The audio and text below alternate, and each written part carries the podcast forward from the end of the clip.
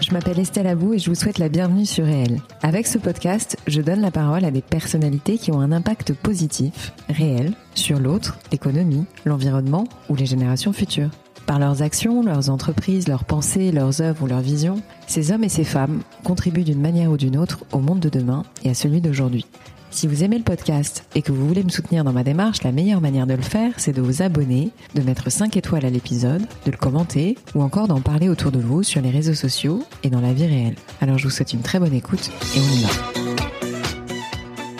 Alors moi, ce que j'ai pu constater effectivement euh, de la part des clients que j'ai accompagnés, encore une fois, c'est qu'ils étaient tous ce que l'on appelle, ce que l'on a appelé des bons petits soldats. Et c'est une de mes clientes d'ailleurs qui m'avait euh, qui m'avait dit elle-même, j'étais un bon petit soldat. Le bon petit soldat, donc c'est celui qui devient potentiellement un grand brûlé.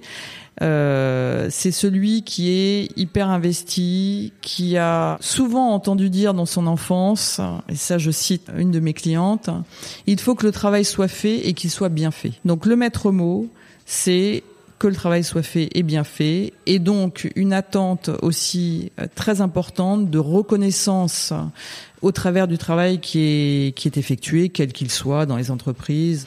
C'est également des gens qui ont des fortes valeurs euh, de respect, euh, d'honnêteté intellectuelle et qui ne veulent pas franchir la ligne rouge, qui ne se satisfont pas d'arrangement.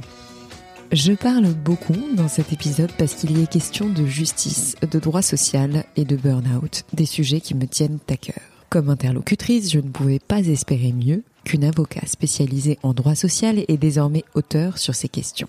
En effet, elle a récemment coécrit un livre avec le docteur Guillaume Font, psychiatre, un livre qui s'intitule Voyage au cœur de la souffrance, regard croisé d'un psychiatre et d'une avocat sur le burn-out et le harcèlement professionnel.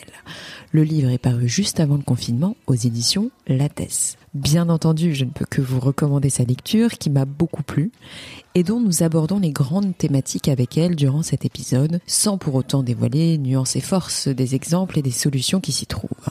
Ainsi, nous évoquons ensemble la définition du burn-out, le profil du grand brûlé, la culpabilité et le déni, bien souvent corrélés à l'épuisement professionnel, les signes avant-coureurs en point d'alerte, les réflexes à adopter quand on se sent brûlé de l'intérieur, l'accompagnement nécessaire qu'il convient de mettre en place pour s'en sortir et l'injonction souvent pernicieuse de bonheur au travail.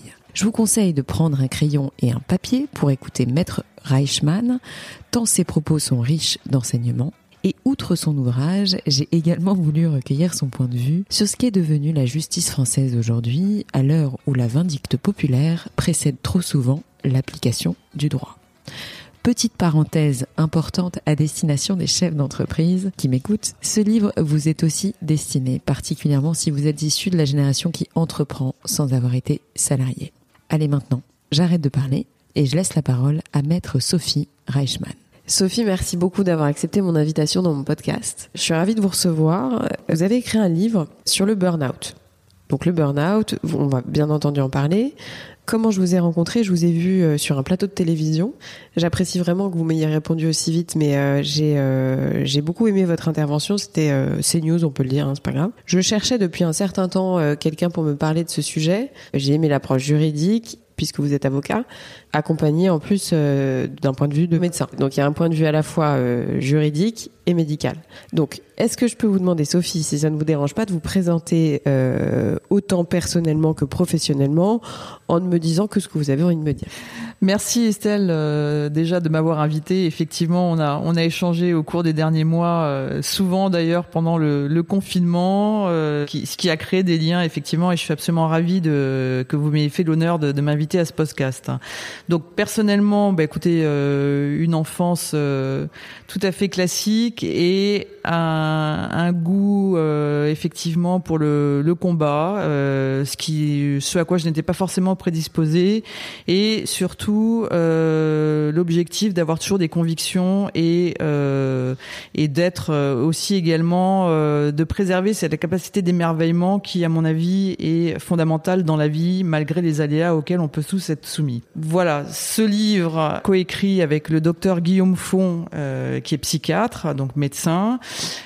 Euh, nous l'avons écrit. Alors bon, c'est toujours, il y a toujours des anecdotes, euh, effectivement, euh, de desquelles surgissent euh, des, des beaux projets. Ce livre a été écrit après un dîner euh, passé avec le docteur Guillaume Font et avec lequel on échangeait souvent sur tous les domaines de la psychiatrie qui m'ont toujours absolument fasciné.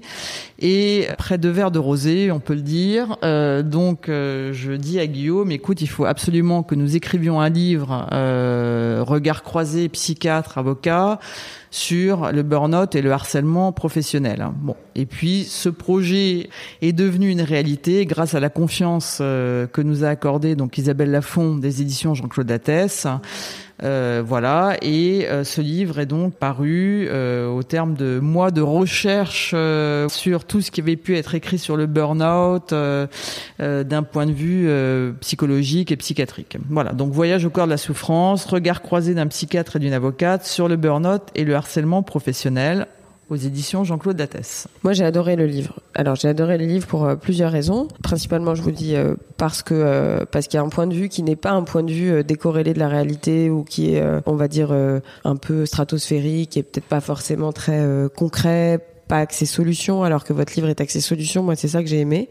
Vous citez des cas réels. Vous avez recueilli des témoignages de plusieurs catégories de personnes. Et parallèlement à ça, pourquoi je l'ai apprécié? Parce que je suis concernée.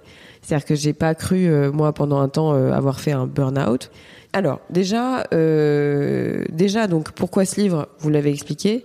Mais est-ce que vous pouvez nous donner une définition, c'est un peu bêta, mais du burn-out, tout simplement alors le burn-out, euh, c'est ce qu'on c'est ce qu'on dit dans le livre effectivement. Donc euh, à l'heure actuelle, c'est ce que j'ai appelé un objet non défini juridiquement. Donc on, a tous vu effectivement que ça avait fait l'objet de débats, euh, notamment parlementaires, mais le burn-out n'est pas reconnu en tant que tel comme une maladie professionnelle. Dans le burn-out, ce que dit euh, effectivement euh, docteur Guillaume Font, vous avez tout un ensemble euh, effectivement de critères qui ont été élaborés par des des échelles de, de valeurs, avec un épuisement euh, émotionnel, une dépersonnalisation et euh, notamment euh, la perte de sens. Bon, sur le alors sur, la genèse du livre ce qui est vous faisiez allusion effectivement au témoignage euh, ce, livre est paru parce que j'accompagne depuis euh, maintenant une quinzaine d'années euh, des gens qui sont euh, effectivement en épuisement professionnel ou en burn-out puisque c'est la même chose et qui viennent me voir avec un ensemble de symptômes qui sont extrêmement enfin extrêmement graves et avérés j'entends médicaux et qui passe, comme vous le disiez, par des phases de déni, euh, des phases de tristesse, et qui arrive en fait quand tout est brûlé à l'intérieur. Donc j'ai accompagné ces personnes-là, et dès lors que euh, le projet de livre s'est concrétisé et que nous étions donc, euh, nous devions euh, écrire ce livre, j'avais le, le, souhait euh, très vif que ce livre soit légitime et rendu légitime par les témoignages des gens que j'ai accompagnés et qui ont tous joué le jeu. C'est-à-dire que j'ai rappelé euh, tous les clients que j'avais accompagnés et qui s'en étaient sortis, voilà, qui avaient rebondi, puisque c'est quand même une conviction, c'est qu'on peut rebondir d'un burn-out, on peut les éviter et on peut rebondir. Donc je les ai contactés et ils ont tous joué le jeu, en étant d'ailleurs ravis de pouvoir participer de manière anonyme, bien évidemment, à euh, décrire par quelle phase ils étaient passés. Hein. Mm-hmm. Donc voilà, ce livre est donc issu des témoignages et construit autour des témoignages pour expliquer ce qu'est un burn-out, pour expliquer tous les signes avant-coureurs, ce sur quoi il faut réellement insister pour euh, les gens et pour qu'ils évitent d'en arriver à cette phase de sidération et d'effondrement. Puisque le burn-out, c'est quelque chose qui arrive du jour au lendemain avec des signes avant-coureurs certes, mais que les gens minimisent ou euh, dénient. Et c'est, on passe de la vie en rose à un effondrement euh, totalement brutal. J'ai euh, rapidement abordé le, sujet, mais qu'est-ce qui fait que notre génération en fait plus que l'autre? Pourquoi déjà on a trouvé ce terme? Pourquoi on l'appelle pas dépression? Pourquoi on l'appelle vraiment burn-out? Et surtout, pourquoi, ouais, c'est ça, pourquoi nos parents en faisaient pas? Alors, il y a tout un bon ce qu'on qu'on décrit dans le livre, ça c'est plus une analyse effectivement à mon sens sociologique. Bon, ce qu'on dit c'est que effectivement on, on est passé euh, au XXe siècle d'une période où on était, euh, il y avait une pénibilité physique et on est passé d'une pénibilité physique à une pénibilité psychique, c'est-à-dire qu'on n'est plus dans le monde de germinal effectivement, mais on a décalé la pénibilité sur un terrain psychique. Le terme du burn-out, en fait, il a été identifié, c'est très par un psychiatre américain qui s'appelle mm. Freudenberg et qui s'est lui-même auto-diagnostiqué comme étant en burn-out parce que un matin, il n'a pas réussi à se lever pour aller travailler. Donc c'est un terme qui a été utilisé d'ailleurs par les équipes soignantes à l'époque euh, qui s'occupaient de gens qui étaient drogués dans les cliniques et qui étaient eux-mêmes en burn-out et en surchauffe, en épuisement. Donc c'est effectivement décrit par Freudenberg et puis on, ça a été décrit aussi évidemment euh, dans les littératures médicales françaises. Alors après pourquoi? Sociologiquement euh, je pense qu'on est aussi et ça personne ne le contredira malheureusement je pense qu'on est dans une époque euh, qu'on appelle la fast euh, fast triade, enfin que, que j'ai appelé la fast triade dans le dans le livre, c'est-à-dire hyper connexion, hyper réactivité, hyper réussite, hyper moi et hyper burn-out. Voilà, parce que on a, euh, on nous a inculqué, alors à tort ou à raison, je ne me pose pas en juge, sur le fait que l'on est maintenant euh, maître de son destin, maître de son bonheur, maître de sa réussite et maître de son malheur. Et donc, euh, on est dans un hyper individualisme aussi, et puis avec beaucoup d'injonctions paradoxales que nous renvoie la société, et puis des apparences, euh, voilà, que l'on doit se créer. Il faut être parfait, il faut être autonome, il faut réussir il faut être productif. Donc c'est tout cet ensemble-là qui crée, à mon sens, des facteurs euh, qui peuvent générer des burn-out plus évidemment euh, la suractivité, euh, des cadences qui sont souvent très complexes et des pressions indéniables effectivement de, la part de la hiérarchie de toutes toutes organisations. Hein. Mais c'est intéressant ce que vous dites sur la surpuissance, enfin le sentiment de surpuissance sur tous les domaines de nos vies et sur le fait qu'on soit responsable à 100% de ce qui nous arrive. La maîtrise. Hein. La maîtrise, ouais. Enfin, la pseudo-maîtrise, pourrait-on dire. Hein. Exactement. Mais si, vous deviez euh, catégoriser un peu euh, à la fois les profils des brûlés, parce que mhm. je, des grands brûlés, des grands brûlés, et à la fois le profil des brûleurs, ou en tout cas s'il y a deux camps, parce que parfois on peut aussi se dire que c'est un contexte général et qu'il n'y a pas forcément de, de, victimes et de bourreaux, quoi. Enfin, c'est peut-être pas forcément comme ça qu'il faut voir les choses. Je suis pas très pour d'ailleurs ces points de vue parce que il y a peut-être des gens qui se rendent pas compte qu'ils sont en train de pousser des gens dans leur retranchement. Enfin, voilà, il faut peut-être aussi reconnaître le fait que ce soit pas forcément euh, deux camps euh, qui s'opposent, euh, mais que ce soit une accumulation de choses ou un ensemble de voilà d'éléments qui font que la situation est telle. Mais ceci étant dit, il y a quand même des profils de personnes qui sont un peu plus aptes, enfin pas aptes, mais propices ou susceptibles voilà. de faire un burn-out que d'autres. Tout comme il y a des profils de personnes qui sont plus susceptibles que d'autres d'être des, euh, des brûleurs. Donc c'est ce que l'on peut catégoriser, entre guillemets, si on doit le catégoriser bien sûr, comme étant des profils de bons petits soldats qui sont potentiellement capables et susceptibles de faire un burn-out, mais en étant précisé, parce que faut absolument pas nier la culpabilité euh, que ces gens ressentent. Donc il ne faut pas non plus que ces gens considèrent qu'ils sont fragiles. Alors ça c'est un discours, je fais juste une aparté sur ce sujet-là, parce que c'est un discours, et ça c'est du vécu, c'est que euh, quand j'accompagne effectivement des gens qui sont en épuisement professionnel et que donc je prends à tâche, comme on dit dans notre langage juridique, avec des confrères en expliquant que mon client est en burn-out, j'ai très souvent des remarques acerbes de la part de mes confrères me disant bah, votre client il doit être fragile, il doit avoir des problèmes personnels. Donc c'est totalement faux. Il n'y a pas de fragilité sous-jacente. Il n'y a pas non plus systématiquement des problèmes personnels qui viendraient impacter euh, le, contexte professionnel. Donc le, le burn-out c'est vraiment le contexte professionnel.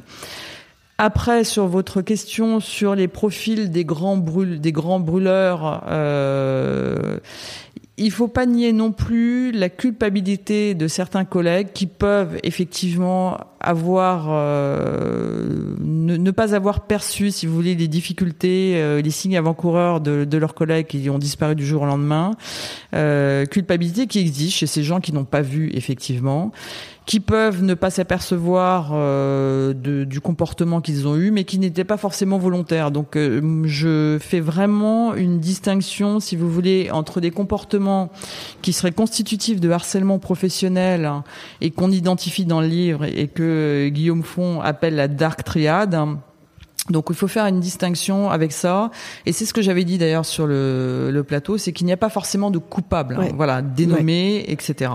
Donc euh, et les gens peuvent effectivement, sans en avoir conscience, euh, avoir des comportements qui font que euh, euh ça va contribuer d'une manière ou d'une autre au déclenchement de cet arrêt euh, brutal qui survient du jour au lendemain. Alors, euh, autre question, mais c'est toujours pareil sur euh, la typologie des personnes. Est-ce qu'il y a plus d'hommes ou de femmes? Qu'est-ce que vous sentez? C'est d'après les études euh, qui ont été faites, si on peut dire, il y a, la proportion est équivalente. Hein. D'accord. Et en termes d'âge? Et en termes d'âge, euh, bah, vous pouvez avoir des, des jeunes euh, d'une trentaine. Euh, il y a même des, bon, il y a évidemment énormément de burn-out chez les jeunes internes en médecine et les jeunes médecins, ça c'est clair. Donc étudiants en médecine. Hein.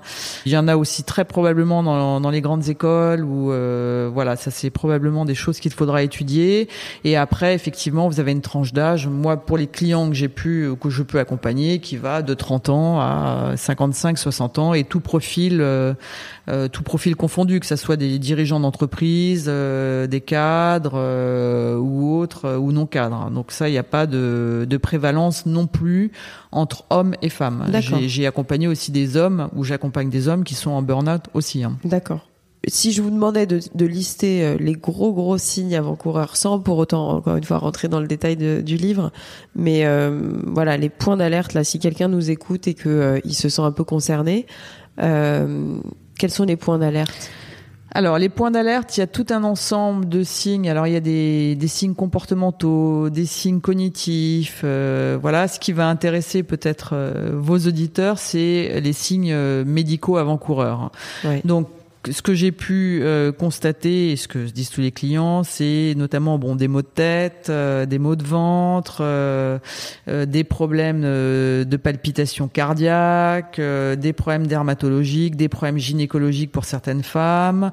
j'ai un client qui avait même perdu tous ses cheveux.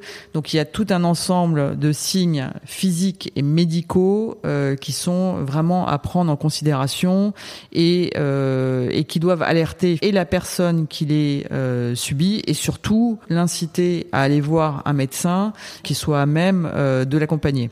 Parce que ce livre, en fait, est né, je ne l'ai pas dit, de, de, la profonde conviction également et qui me paraît absolument indispensable, c'est que quelqu'un qui est en épuisement professionnel ou qui présente les signes doit être accompagné évidemment par un avocat s'il a besoin d'être de, conseillé, mais surtout doit être accompagné par un médecin.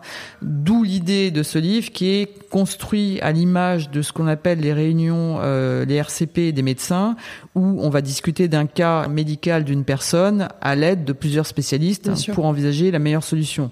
Donc c'est une véritable conviction de ma part, c'est que ces gens doivent être accompagnés à la fois par un médecin de prime abord, puisque c'est ce qui prime et c'est ce que je dis à mes clients, et par un avocat. Bah oui, parce qu'en fait, c'est ça le truc, c'est que quand ça nous arrive, qu'est-ce qu'on fait? C'est pas tant de d'analyser le fait qu'on soit en situation de burn-out, c'est vraiment ok, je fais quoi? Euh, Malheureusement, je crois qu'on n'est pas si mal dans son travail. Enfin, c'est pas forcément des jobs qu'on déteste ou euh, on en tout cas d'expérience, j'ai pas eu le sentiment. Moi, euh, moi, ce qui m'est arrivé personnellement, c'est j'ai eu des plaques d'urticaire. Enfin, je sais pas, j'avais des plaques rouges qui me sortaient partout, donc euh, ça me fait penser à ce que vous veniez de dire euh, sur les, les problèmes dermato. Oui.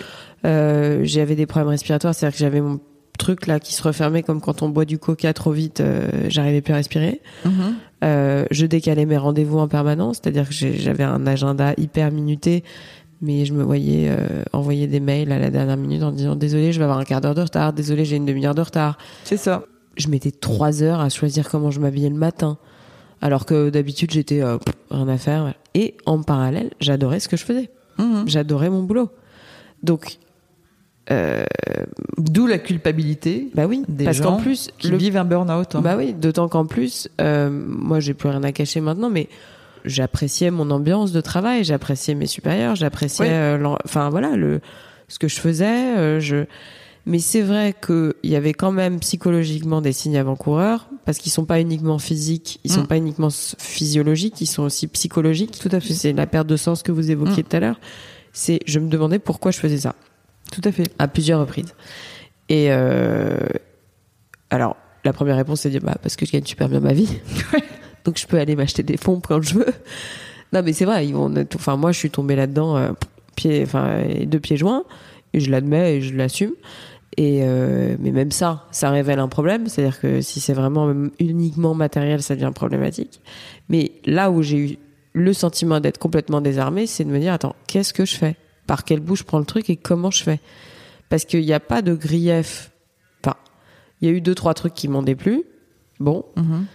Mais on en parlait tout à l'heure, c'est ça dépend dans quel groupe on est, dans quelle situation on est, avec quelle génération de personnes qui nous qui sont nos dirigeants, etc. Bon, ok. Mais s'il y a que ça, finalement, on se dit bon, on passe à autre chose. Et c'est vrai que le désarroi profond, c'est comment je fais le truc. Comment je fais pour ne pas me retrouver euh, à la rue euh, du jour au lendemain, viré euh, sans rien du tout. Est-ce que je dois quitter mon job? Est-ce mm. que je dois en parler? Est-ce que je dois voilà, je, je, vous le dis, donc accompagnement avocat plus plus médecin, mais enfin un avocat c'est pas forcément accessible pour tout le monde. Comme ça, hein, je dis juste, euh, les gens se disent pas réflexe avocat tout de suite, euh, ça va me coûter de l'argent, je truc et tout. Bon, le psy, bah il y a encore des gens malheureusement qui ont encore une sorte de voilà de, ah non, je vais pas aller voir un psy, je suis pas folle ou je suis pas mhm. fou. Euh, voilà, donc concrètement, sans encore une fois révéler, parce qu'il y a beaucoup de solutions dans votre bouquin, mais voilà, s'il y avait deux, trois trucs à dire, qu'est-ce que vous diriez là-dessus? Bah, C'est ce qu'on dit justement pour rebondir euh, sur ce que vous indiquez à l'instant, c'est que voir un psychiatre ne signifie pas qu'on est fou, et voir un avocat ne signifie pas que la guerre est déclarée. Bon, donc pourquoi aller voir un avocat et pourquoi aller voir un psychiatre? Un psychiatre, bien évidemment, euh, sera déjà à même, lorsqu'il voit une personne qui est au bout du rouleau, pour parler tout simplement, de lui prescrire un arrêt de travail et euh, d'indiquer à la personne qui est en épuisement professionnel qu'il ne faut pas faire le dos rond et y retourner le lendemain comme de sérénité puisque on arrive à une phase d'effondrement. Pourquoi aller voir un avocat? Parce que l'avocat va aussi, en tout cas c'est la manière dont, dont, je conçois les choses et dont je fonctionne vis-à-vis effectivement des personnes que j'accompagne c'est que ça va permettre déjà de sortir du déni, puisque les gens qui viennent nous voir souvent sont dans le déni. Et moi, je vois tous les jours des gens qui viennent me dire non, non, mais c'est pas grave, c'est pas grave, maître, ça va aller, euh, euh, je vais continuer, et puis ça va bien se passer, puis j'aime mon métier, etc. Donc il y a déjà cette phase de déni sur laquelle il faut mettre un mot et que la personne prenne conscience du déni dans lequel elle s'est enfermée pour tenter de ne pas s'effondrer, croit-elle. Après, il y a ce que j'explique à mes clients effectivement, c'est-à-dire la courbe du deuil. Donc ça qu'on enseigne plus en psychologie, euh, voilà. Euh, les gens passent par toutes les phases euh, déni, colère, tristesse. Le but étant de les accompagner vers une acceptation et euh, vers une sérénité. Bon, sans que ça soit du développement personnel, mais ça me paraît être euh, fondamental de, de comprendre ces phases-là pour accompagner utilement la personne. Le rôle de l'avocat, ça va être aussi, c'est ce que je dis à mes clients, ça n'est pas de cristalliser un conflit ou de générer un conflit, c'est d'être euh, ce qu'on dit l'advocatus de la souffrance de ses clients, d'en être le porte-voix auprès de l'employeur, et ça n'est pas systématiquement une guerre homérique qui va être ouverte, c'est plus de rétablir une communication avec des gens qui très souvent apprécient l'entreprise dans laquelle ils travaillent, les gens avec lesquels ils collaborent. Donc, ce n'est pas un problème systématiquement de harcèlement, mais c'est la coupe est pleine et euh, c'est un arrêt sur image. Donc, le rôle de l'avocat, ça va être de les accompagner, de leur permettre d'officialiser euh, leur douleur, leur souffrance, et puis de faire ce bout de chemin. Je dis souvent à mes clients, bah on va avoir un petit bout de chemin qui va être plus ou moins long. Le but c'est que vous reconstruisiez et que vous sachiez vous-même si vous vous projetez ou pas dans les mois qui vont venir. Bien sûr. Dans le même job que celui que vous effectuez mmh. dans telle entreprise. Mmh. Et mmh. comment est-ce qu'on y parvient? Donc on n'est pas du tout dans une logique conflictuelle. On est dans une logique de construction et euh, dans lequel, laquelle l'avocat a tout son rôle à jouer, euh, notamment en utilisant euh, les outils de la médiation, ce à quoi j'ai été formé évidemment. I'm Sandra, and I'm just the professional your small business was looking for. But you didn't hire me because you didn't use LinkedIn jobs. LinkedIn has professionals you can't find anywhere else, including those who aren't actively looking for a new job but might be open to the perfect role, like me. In a given month, over 70% of LinkedIn users don't visit other leading job sites. So if you're not looking on LinkedIn, you'll miss out on great candidates like Sandra. Start hiring professionals like a professional. Post your free job on linkedin.com/people today. Et qui sont euh, extrêmement importants pour que la personne puisse, euh, une fois cette période de troubles profonds et de souffrance, qu'elle puisse euh, déjà voir le, le bout du tunnel et entreapercevoir la sortie du tunnel. Et puis après, il y a l'après. Il y a l'après au sens. euh, moi, je sais que c'est une phase que j'ai mal vécue. Euh, parce qu'une fois que j'avais trouvé mon accord, que j'avais décidé de partir, parce que j'ai décidé de quitter la, la boîte dans laquelle j'étais, plus parce que j'avais pas de réponse au pourquoi je fais ça, pas parce que j'ai- parce que j'aurais pu prendre des vacances, me reposer, etc. Mais c'était un problème de fond. Mais c'est l'après. C'est-à-dire que euh, qu'est-ce que je fais, où je vais, euh, qui suis-je? Enfin, on a tous après des questionnements profonds parce que le fait de brûler, bon bah après faut Mm. reconstruire sur les cendres, euh, faut rebâtir un bâtiment, Ouais. euh, voilà, faut repartir quoi. Et du coup, bah on a un peu l'impression de repartir d'une page blanche, de pas savoir dans quelle direction aller. Moi, j'ai tout remis en question. Mes études, euh, j'ai remis en question euh, mes choix, euh, sans les renier, sans en être. euh, voilà, j'étais heureuse de tout ce que j'avais fait, mais c'est vrai qu'après, je me suis sentie perdue. Mais perdue au sens euh, pas accompagnée et toujours pas légitime d'être accompagnée. Parce que je m'étais Oui. libérée. C'est-à-dire qu'en Mm. fait, je m'étais dit, bah ça y est, euh, c'est bon quoi, t'as repris ta liberté, euh, vas-y quoi, fais ce que t'as envie de faire. Mais et- est-ce que vous aviez eu un accompagnement ou pas? Non. Alors, je suis retournée voir un psy. Mhm. Euh, mais je crois que j'ai pas abordé ce sujet-là. C'est-à-dire que le problème, et là on tombe, je Mm. pense, dans une problématique vraiment. Ce serait intéressant d'ailleurs d'avoir le point de vue de votre co-auteur euh, psychiatre. Je suis peut-être pas allée voir les bonnes personnes. C'est-à-dire que je suis allée voir quelqu'un qui était freudien. Vous voyez, qui était plutôt dans une optique, euh, voilà, d'analyse, euh, de, euh, on remue un peu le passé, le truc et tout, on essaye de comprendre les causes, etc. Ça, j'ai peut-être pas eu le, le- le vrai encadrement nécessaire avec des gens compétents pour pour comprendre ce qui m'arrivait. Et je crois encore une fois que c'est générationnel. Comprendre et apporter des solutions. Ouais. Et Ouais. c'est c'est non seulement bien évidemment le rôle du psychiatre, hein, euh, bien sûr, et de certaines psychothérapies, euh, comme on en parle dans le livre. Et j'ai peut-être alors l'immodestie de penser que par l'accompagnement que je peux donner effectivement à mes clients, qui est juridique, bien évidemment, j'insiste dessus, mais j'essaye de les aider à se projeter effectivement pour que lorsqu'un accord est trouvé ou lorsque la voie contentieuse est inévitable, que les choses aient pu être dites, qu'elles aient pu être identifiées et que les personnes, comme je leur indique, se soulagent du fardeau qu'elles trimballent depuis des mois. Et pour mieux rebondir après. Et pour moi, mieux rebondir après signifie avoir identifié les causes effectivement de son burn-out, ne plus culpabiliser, les avoir verbalisées pour pouvoir ré- révéler le potentiel que ces gens ont. Et c'est ce que je leur dis à longueur de temps. Je leur dis, vous irez mieux dans quelques mois. Voilà. Vous avez une compétence qui est évidente. Vous ne la niez pas et vous allez la recouvrir. Mais c'est ça que je voulais souligner en vous invitant, c'est qu'il y a un vrai suivi à faire et c'est un vrai dossier à prendre en charge. Sur ce, il faut pas le prendre à la légère.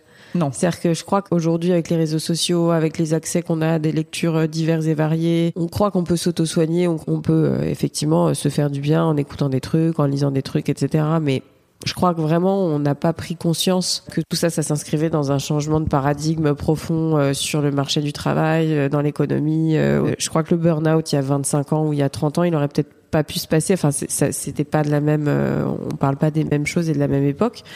Mais, euh, mais moi, ce que j'ai peut-être sous-estimé, c'était la prise en main euh, qui devait être euh, concrète et très rigoureuse, en fait, j'ai envie de dire. Oui, Voilà. Je pense qu'il faut beaucoup Ouais, de rigueur, c'est-à-dire qu'on est à la fois dans un domaine, c'est ce que c'est ce qu'on écrit dans le livre effectivement, où euh, on, on va droit dans le mur si les émotions ne peuvent pas être exprimées. hein. Donc ça c'est très clair et il ne faut absolument pas les balayer d'un revers de main. Maintenant, il faut que ces ex- enfin, que ces émotions soient exprimées et que et le rôle de l'avocat euh, ça n'est absolument pas ésotérique. Le rôle de l'avocat est de verbaliser les émotions et les ressentis auprès de la partie adverse. Enfin, c'est comme euh, c'est le nom que ça porte. Et ça, c'est extrêmement important. Et tant qu'elles, si jamais elles ne le sont pas, euh, les- ça n'est pas l'intérêt du client. Voilà. Et dans le cadre de sa reconstruction future. Qu'est-ce que vous avez envie de dire sur le livre que vous n'avez pas encore dit?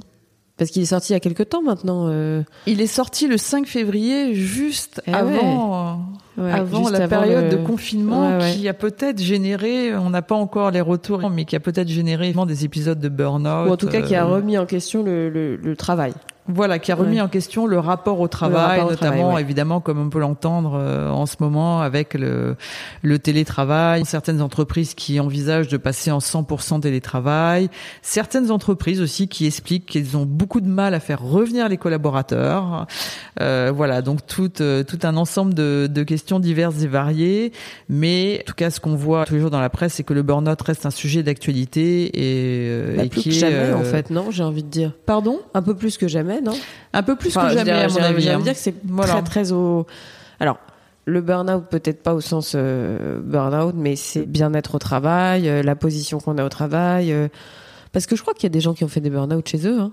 C'est-à-dire qu'en fait, là, avec le télétravail, le truc, moi, j'ai vu des catégories de personnes, euh, enfin, des gens qui n'en pouvaient plus. C'est-à-dire euh, de devoir gérer euh, le fait de pas sortir de chez soi, Voilà. de rester chez soi, de devoir travailler, qui faire la bouffe. en Zoom euh, toute la journée, Ah, euh, sans Moi, euh, Zoom, sans vite, respect, enfin plus, sans, sans déconnexion. euh, on va pas on va pas parler du droit à la déconnexion ici, mais euh, il y avait plus d'horaire. Donc euh, ils étaient connectés dès Ils 7 heures du matin et ils bossaient effectivement beaucoup plus. Et surtout ce que disent, enfin ce que disent tous les, les gens auxquels j'ai pu euh, euh, échanger de ce sujet-là, ils disent mais on est on est coupé, on n'a plus d'échange de visu, on ne Bah, c'est devenu compliqué. Tout passe par des zooms, tout se passe par des calls, tout passe par des, des SMS, des WhatsApp. euh, voilà. Donc c'est c'est un rapport au travail qui effectivement a été quand même bouleversé, euh, évidemment par euh, par le coronavirus et, et, et par les modes de, de travail qui qui en découlent. Après, euh, probablement que ça générera euh, des modifications profondes sur le rapport au travail euh, dans les mois ou les années qui vont venir. hein.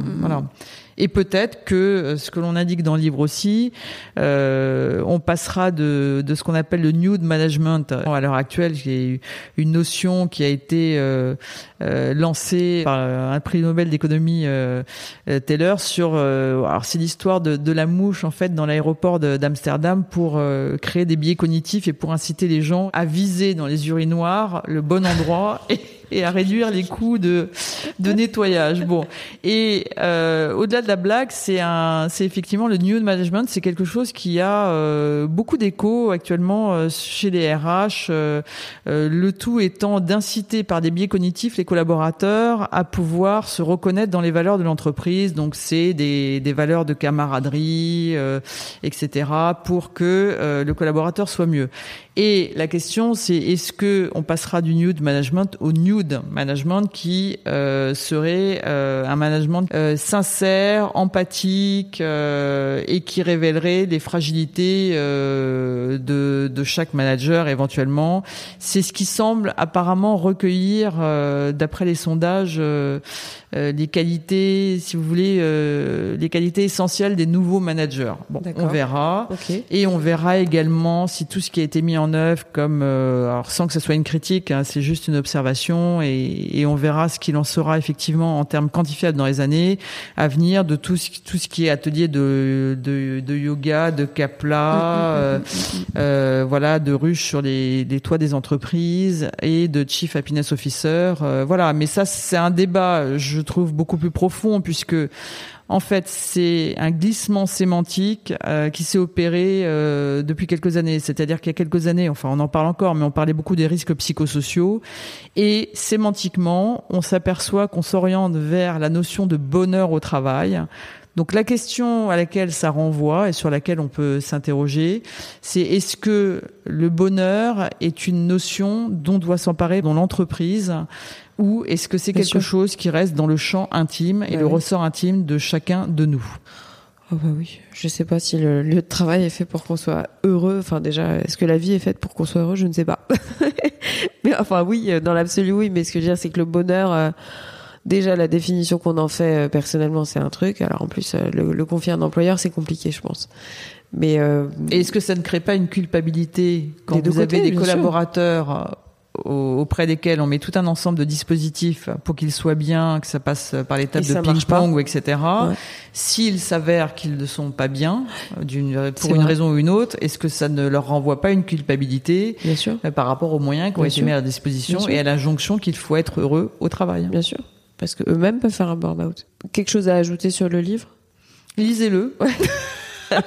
non, c'est quelque chose à ajouter. C'est euh, aussi bien aux, aux- aux entourages des gens qui sont en épuisement ou qui ont les signes avant-coureurs. euh, voilà, ce que ce que j'incite tout le monde à lire parce qu'il faut les identifier et il faut les connaître. hein. Ouais. Aussi bien pour soi que pour les autres, que pour ses enfants, que pour ses amis. Ouais. Et, et on a les moyens de les découvrir de manière euh, de manière très simple. Donc Ouais. je vous incite à lire. Et surtout, il y a des solutions. Donc c'est un message d'espoir. Les gens ne sont pas seuls et on peut en tout à fait rebondir euh, d'un épuisement professionnel et on peut le prévenir. Mais j'insiste sur le fait que ça doit être lu non pas uniquement si on est victime ou entre guillemets même si si on a fait un burn-out ou si on en fait un. Mais je pense que c'est à mettre entre les mains des managers. C'est-à-dire qu'il y a un moment où il faut aussi que, sans les culpabiliser, sans faire en sorte qu'ils se sentent euh, sous pression aussi, mais euh, peut-être arrive sur le marché de l'entrepreneuriat une catégorie de dirigeants euh, qui, eux, sont en général très jeunes, n'ont pas euh, travaillé euh, auparavant, ne se sont pas confrontés à des difficultés, des humiliations, des trucs qui leur sont arrivés puisqu'ils ont monté Mm. leur boîte très rapidement. Donc j'ai envie aussi de dire que parfois euh, la nouvelle génération d'entrepreneurs, donc de dirigeants, donc de managers, peut être euh, plus propice, on va dire, à être insensibilisé à certaines euh, problématiques humaines, on va dire ça comme ça. Enfin, je me permets de dire ça parce que j'ai lu votre livre et que je crois que euh, il n'est pas uniquement destiné au, à la partie euh, brûlée, mais aussi à la partie de gens qui sont à la tête d'entreprises, euh, qui ont des salariés tout simplement.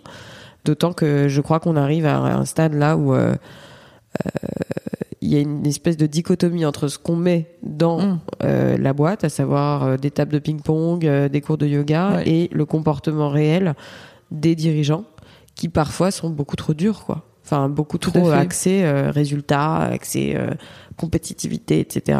Et, et je le vois moi autour de moi. Bah, en fait, il faut, il faut garder un peu d'humanité, quoi. Et de la communication. Et surtout de la et de communication. l'écoute. hein. Bien sûr.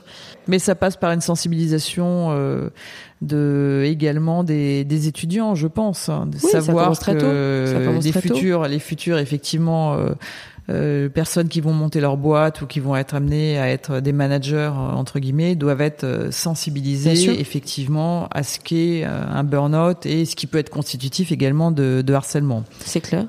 Mais euh, je voulais aussi, euh, là, on va, on va se, se- on va prendre un peu de hauteur sur votre métier. Vous êtes avocat, euh, spécialisé en droit social, mais vous avez quand même un parcours divers dans dans ce secteur.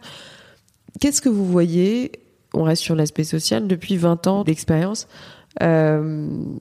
Qu'est-ce que vous avez senti comme évolution au niveau du droit social?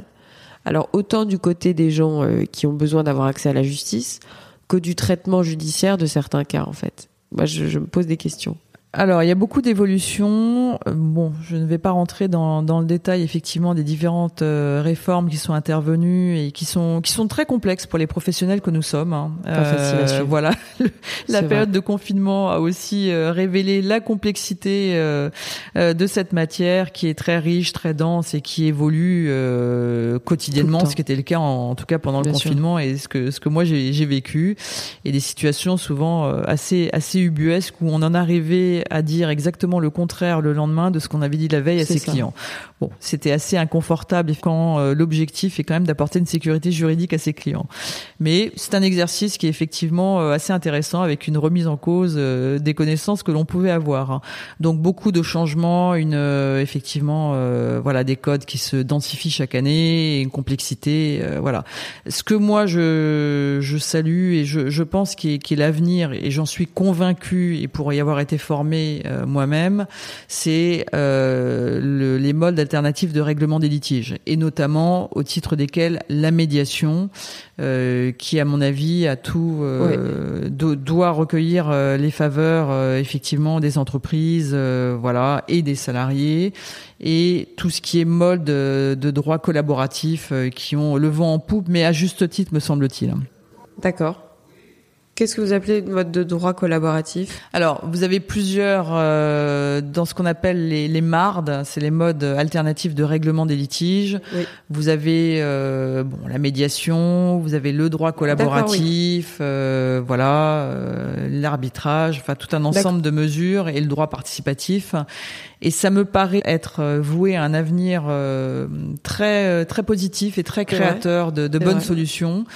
Euh, puisque Ça peut désengorger Ça désengorge effectivement, et surtout, alors dans le cas des 100, euh, bien sûr, il y a ce qui relève de, de la justice qui devra toujours être traité par les tribunaux. Donc mon propos n'est absolument pas de, de contester, euh, bien évidemment, les, les modes judiciaires classiques, mais la médiation, euh, par exemple, pour parler de médiation. C'est des solutions qui sont souvent intelligentes parce que c'est des solutions qui vont permettre, avec un tiers neutre, euh, impartial et, et confidentiel, qui vont permettre aux parties de trouver une solution elles-mêmes. hein. Et ça. pourquoi c'est positif? Parce que même si on fait, euh, euh, si on sort un petit peu du domaine du droit social, ça va permettre, par exemple, à des sociétés qui avaient des relations commerciales depuis 20 ans qui ont un conflit à un instant T donné, eh bien, grâce à une médiation et un accord auquel elles seront, elles auront pu parvenir elles-mêmes, leurs relations commerciales pourront continuer. hein. Oui. Voilà. Donc, c'est à Ça mon perdure. sens une, une évolution que je salue et que je trouve extrêmement positive. Vous avez raison. J'y avais pas pensé. Trouver des solutions par soi-même n'est pas se faire justice soi-même, ce Non. qui est très différent. Et c'est pour ça que je me permets de faire ce lien euh, entre ce qu'on disait euh, juste avant d'appuyer sur le bouton on de l'interview. Euh, J'avais envie d'avoir votre point de vue d'avocat, euh, spécialiste du droit, sur ce qui est en train de vivre euh, notre pays euh, au niveau de la justice. Mhm. C'est-à-dire que euh, moi, je, je vous l'ai dit tout à l'heure, je suis euh, meurtri par certains comportements et par certains, euh, alors à la fois décisions de justice, mais aussi Mhm. euh, comportements euh, populaires. Euh, et on parlait de euh, justement de la vindicte populaire tout à l'heure. Et j'aimerais bien vous entendre sur ce point, euh, sur sur cet aspect-là de de l'actualité. Alors, je suis tout à fait. euh, je, salue en fait évidemment euh, les différents euh, mouvements sociaux qui ont permis de mettre à jour, bien évidemment, des affaires qui n'auraient peut-être pas été mises à jour sans ces réseaux sociaux.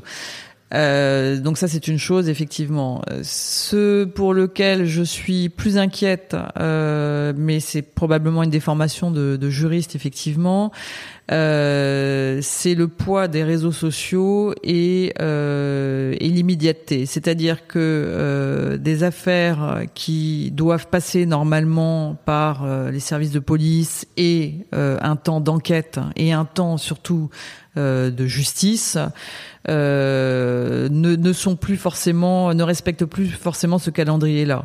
Donc il y a des efforts effectivement à faire au niveau du temps qui peut être considéré très long euh, par les parties. Le temps de la justice, c'est une chose, hein, euh, voilà. Que euh, la vindicte populaire euh, puisse s'exprimer au travers de hashtags qui sont tweetés euh, en deux minutes sur les réseaux sociaux et qui peuvent détruire à tort des carrières et des vies me semble beaucoup plus gênant sur le rapport euh, que euh, ça peut avoir avec la justice et le temps nécessaire et surtout la légitimité Bien de sûr. la justice à intervenir dans ces dans ces cas de figure. hein. Donc c'est un c'est un phénomène qui mérite, je pense, de retenir toute notre attention et euh, d'être surveillé de près pour Ouais. ne pas euh, bifurquer euh, ces affaires-là du domaine euh, judiciaire. Bien sûr. Qu'est-ce que vous avez envie de dire sur euh, la période post-confinement, enfin sur ce qu'on est en train de traverser là actuellement? Quels sont vos ressentis euh, bah là, euh, vous êtes certainement en contact avec euh, bah, des clients, avec euh, des gens qui sont repartis au boulot, euh, des gens que vous avez euh, d'ailleurs interviewés dans le cadre du livre. hein, mais euh, qu'est-ce que vous ressentez dans l'atmosphère en ce moment en France? Oh bah une atmosphère quand même d'une grande inquiétude évidemment sanitaire, mais ça c'est tout à fait tout à fait légitime. Une période, je pense qu'on n'avait jamais vécu effectivement, même si on doit faire des comparaisons dans l'histoire, voilà, parce que toutes les générations sont confrontées. Euh, et une grande inquiétude évidemment euh, sur le- la situation économique euh, à venir, euh, notamment des chefs d'entreprise qui, savent très bien que les mois à venir vont être euh, compliqué si ce n'est dramatique euh, voilà avec euh, bon des systèmes qui ont été mis en place mais que, que les gens expliquent comme étant des systèmes de perfusion voilà et des craintes euh, par rapport au, au retrait des perfusions. Donc on, on considère évidemment enfin on constate beaucoup de beaucoup d'inquiétudes et un certain attentisme aussi voilà de la part des de la part des entreprises la France, vous en pensez quoi?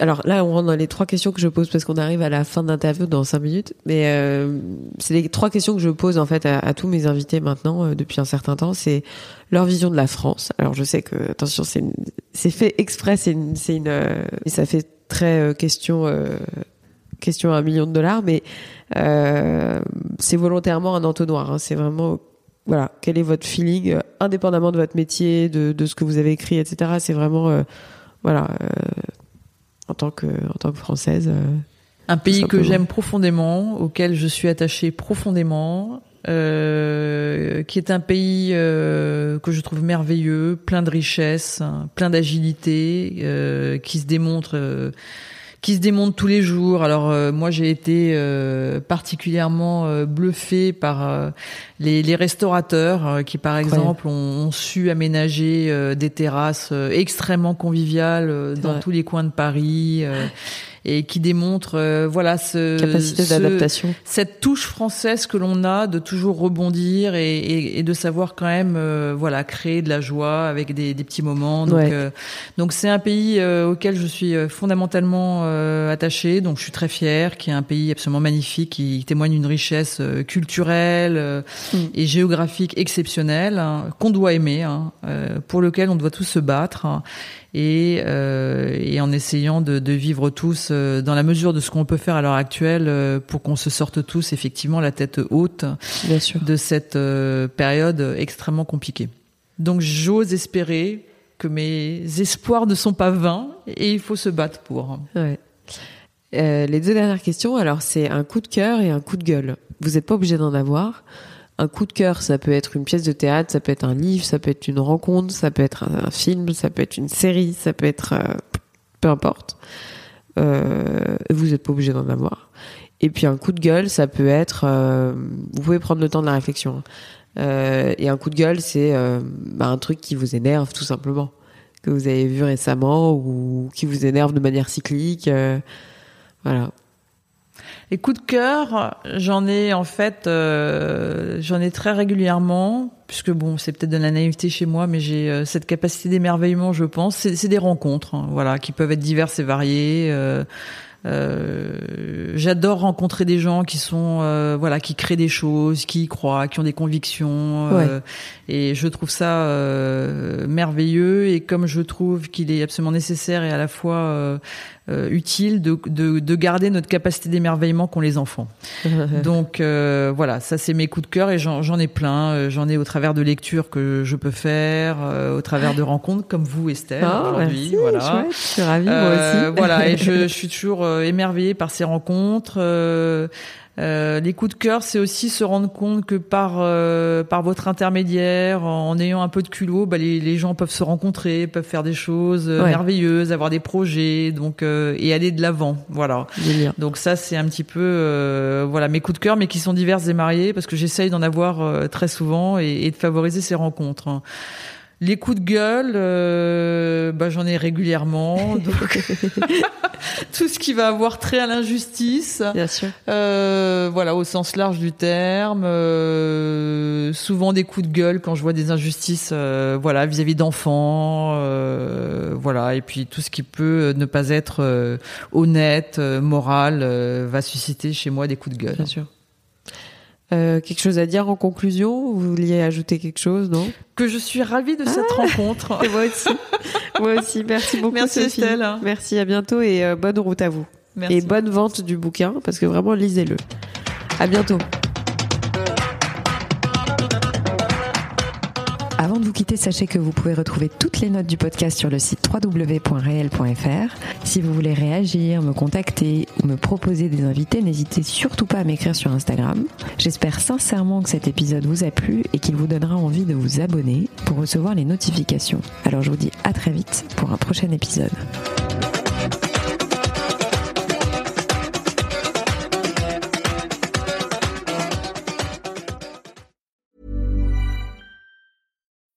Need mealtime inspiration, it's worth shopping Kroger, where you'll find over 30,000 mouthwatering choices that excite your inner foodie. And no matter what tasty choice you make, you'll enjoy our everyday low prices, plus extra ways to save, like digital coupons worth over $600 each week. You can also save up to $1 off per gallon at the pump with fuel points. More savings and more inspiring flavors make shopping Kroger worth it every time. Kroger, fresh for everyone. Fuel restrictions apply.